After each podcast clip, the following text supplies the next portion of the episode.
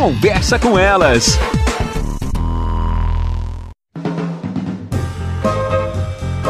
Olá, eu sou Cristiane Finger, jornalista. Ana Paula Lundegren, psicóloga. Estamos começando mais um Conversa com Elas. Já se tornou parte do nosso vocabulário falar sobre TDAH, uhum. que é um transtorno, um, um déficit de atenção que no Brasil cerca de 2 milhões de pessoas são afetadas. A gente ouve muito mais essa expressão para crianças, diagnóstico feito em crianças, né, Ana? É, por razões óbvias. Nos traduz um pouco esse TDAH. É, é, é, o transtorno de, de, hiper, de hiperatividade e déficit de atenção, né? Na realidade, a gente tem um fenômeno mundial, não é brasileiro, que é da indústria farmacêutica, né? São os remédios para essas finalidades. Então, nós temos muitos psiquiatras que acabam encaixando a sintomatologia dentro daquilo que o DSM, que é o manual diagnóstico, né, dos transtornos mentais e, e psíquicos, traz então ali tem hiperatividade, ali tem a agitação psicomotora, ali tem a falta de atenção, a falta de concentração.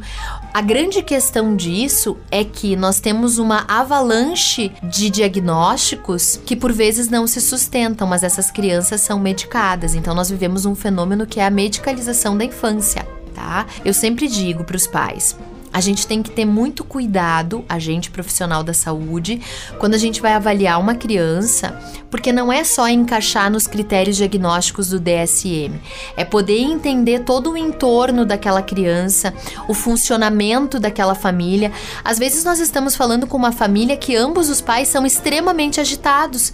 Não tem como aquela criança naquele ambiente com aqueles adultos ser uma criança calma. E essa agitação vai ser interpretada para fins diagnósticos de uma maneira equivocada.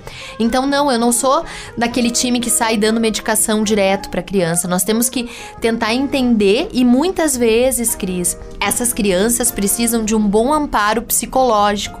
Elas precisam, como os pais precisam também de uma orientação acerca do manejo e nem sempre é necessário entrar com a medicação. A medicação ela é para casos bem pontuais, às vezes efetivamente precisa, mas não em todos eles.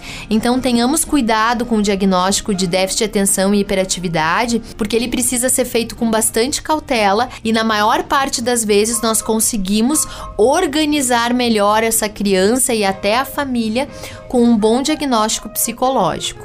Hoje nós não temos mais como antigamente a possibilidade de levar essas crianças em praças, correr na rua e Tudo aumentam isso. esses diagnósticos. Até mais, pessoal. Você ouviu na Jovem Pan Serra Gaúcha? Conversa com elas.